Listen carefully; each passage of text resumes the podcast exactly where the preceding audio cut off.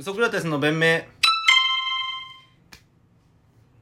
鈴木亮平さんはプレーンな自分に戻れるんだろうかまあそうですねよくかよくよく考えたらやっぱ変態仮面からスタートしてますからねもう自分は見失ってるでしょうね、まあ変態仮面やって、役に侵食される人生だからね、でも直近でさ、うまあ、上林悪魔やったわけじゃないですかヤクザやったよねで月9でさあ日曜かあのなんか緊急医みたいなやつやってたじゃないですか、もう真逆じゃないですか直近で撮影してるやつでだからリセットは効かないっすよねかぶってたのかな撮影期間あれいやかぶってないかぶってないかぶってない仕事が結構飛んで、うんコロナ禍でうん唯一その上林っていう広島の在日の貧困から成り上がったうん何も信じれない全てぶっ壊してやるっていううんヤクザにい全てに自分を注ぎ込めたからあもう和製ジョーカーというかあもう象徴的なあ悪役悪悪という概念をそのまま具現化するとしたらこうなっただろうっていう人間ができましたっていうああそうそうそうだでももう変態仮面から始まってさやっぱ、うんまあ、天皇の料理番でなんか激痩せしてやさってましたねと思ったらまた変態仮面やってさでなんかあれじゃん長野めいちゃんとやってたやつだったじゃんあの太ったどすこいみたいな男子高校あ生った気する坂口拓人ああってやってテセウスの船では警察官もやってねとげヤクザやってで人助けてなんか東京ドライブも出てたななんか確かにな、でも自分じ今お素のプレーンな自分って今どこにいますかってき聞きたいんだよねでもそれ言ったら鈴藤原竜也さんが一番しんどいんじゃないえ同じ役につけられ続けて同じ一そうするとぜ全部同じ役じゃんなんか回抜けないんだよずっとバトルロワイヤルからずっそとうずーっとあれでしょ初手こそやっぱ蜷川作品でやってたけど以後以後ずっとバトルロワイヤルとうか、んずっとその極限状態で追い詰められ た真人間ってことをずっとやらされてるからそうすると自分日常生活も落ち着きなくなっちゃったりするんですかねいや落ち着いてないあれ絶対落ち着いてないちょっとちょっとじゃんけんで負けてもどうしてだよ ずっともう開示とかうんなインしてみるとかうんず全部もうずっとそうなんだからそうでしょずっとそのなんか22年目の殺人あのだっけ本書いたやつねずっとずっと極限状態にいるからもうずっともうどっちがいいのかってことですね役の振り幅があるのとずーっとその役やらされるっていうの といやどっちが抜けないんですかね素の自分に近いうん役をずっとやってた方がいいんだよ、じゃあそうなのかもしれないですね極限じ普段の自分から はい遠い役でもうん方向性は一緒ですってのずっと言ってたら、もうその役が抜けなくなるし振り幅多かったり本当自分を見失うし、うん本当にもうだから普段通りの役をやしかやってないっていう方がいいと思う逆に鈴木亮さんも逆に中身なんもないのかもしれないもうないいよも元がだって変態仮面やってくださいって言って受けれますうでもまあ鈴木さんはね いろいろその俳優の事務所とかをあ叩きに行ってあああなるほどね断られて断られてっていうああそういう苦労人ですからああじゃあ変態仮面もやるか一番いいのはやっぱ要潤なんじ ゃない要潤さんは行かれた役あんまないでしょそうね要潤が一番あいいとまあキムタクだろううねん全部キムタク木村でがなんかいつからかもうずっと木村拓哉を演じてるじゃんいやあれが素なんじゃない あれだからがそう全部キだムかタらクが素なんじゃない全部自分にしちゃうんだよねそうそうそう、うんかっこいいっすよ拓哉さんかっこいいっす拓哉さんですねあのーこの間こう、まあ、モネちゃん家に彼女の家にこういて、うんでモネちゃんが仕事でこうで先出てて僕休みだったんで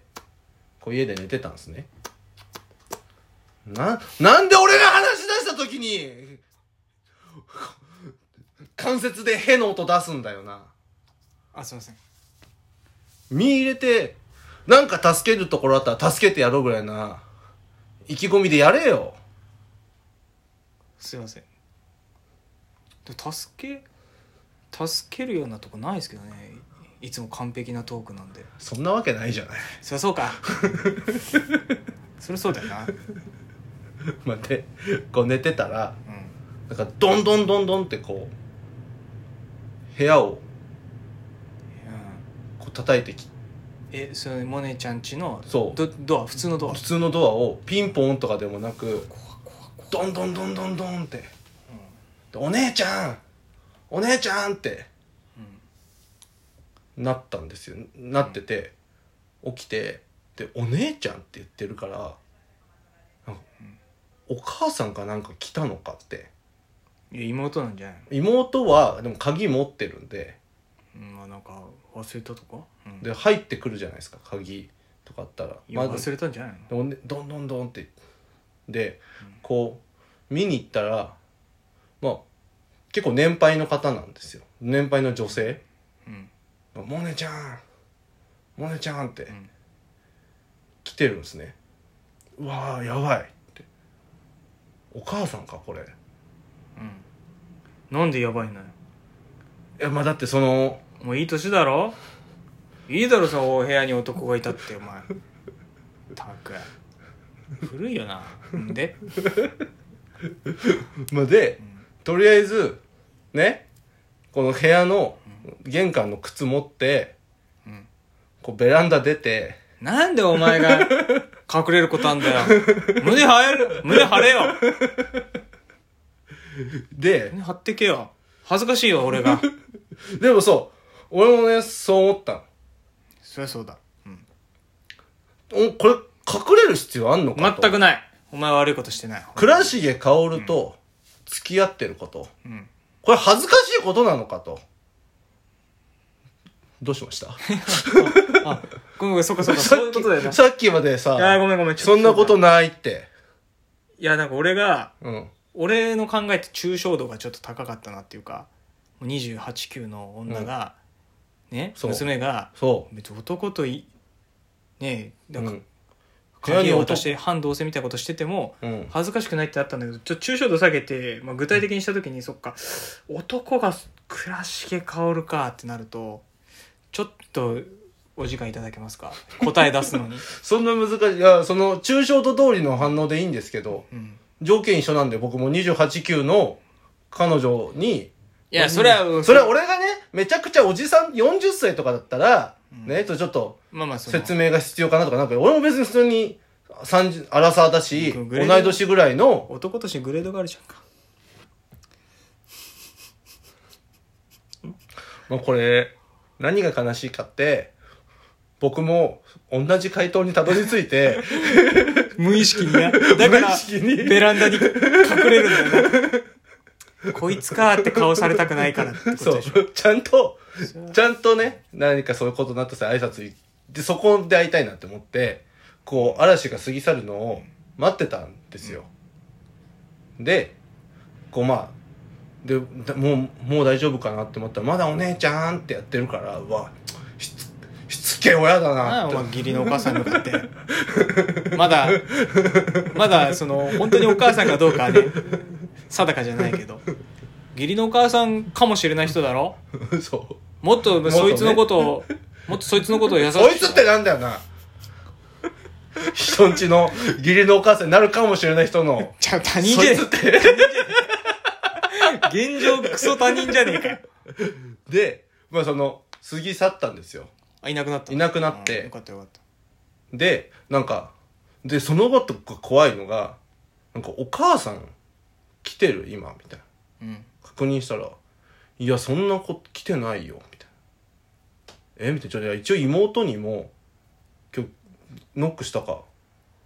教え、なんか聞いてみて、みたいな。えノックしてない、みたいなこと。え、じゃああれ何だったんだうん。みたいな。で、えみたいな。で、モネちゃんのお母さんって、どんな仕事してんのみたいな。あ、なんかこう、普通に働いてる、働いてるまだ、つってて、ああ、みたいな。え、じゃあなんか、でもたまにおばさんみたいなおじさんいるじゃん。うん。ねこれお父さんだったのかみたいなでお父さんって来ることあるみたいなもう来ることはあると思うけどみたいな狂気とか来てるみたいな来てない」みたいな、うん「お父さんって仕事何してんの?」っつったら漫画家」って言われて「ん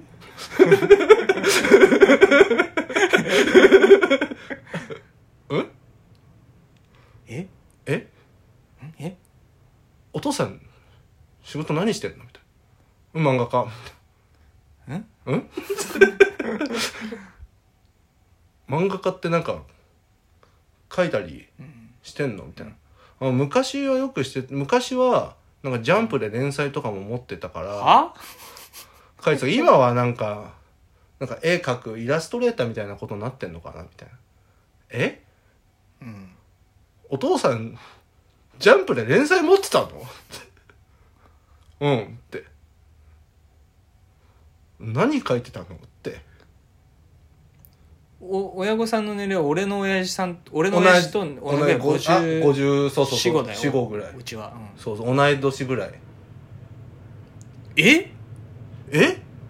あのジャンプ黄金期にそうだだよなそうなるよな井上武先井上先生とか富樫先生とか連載を持ってたのっつって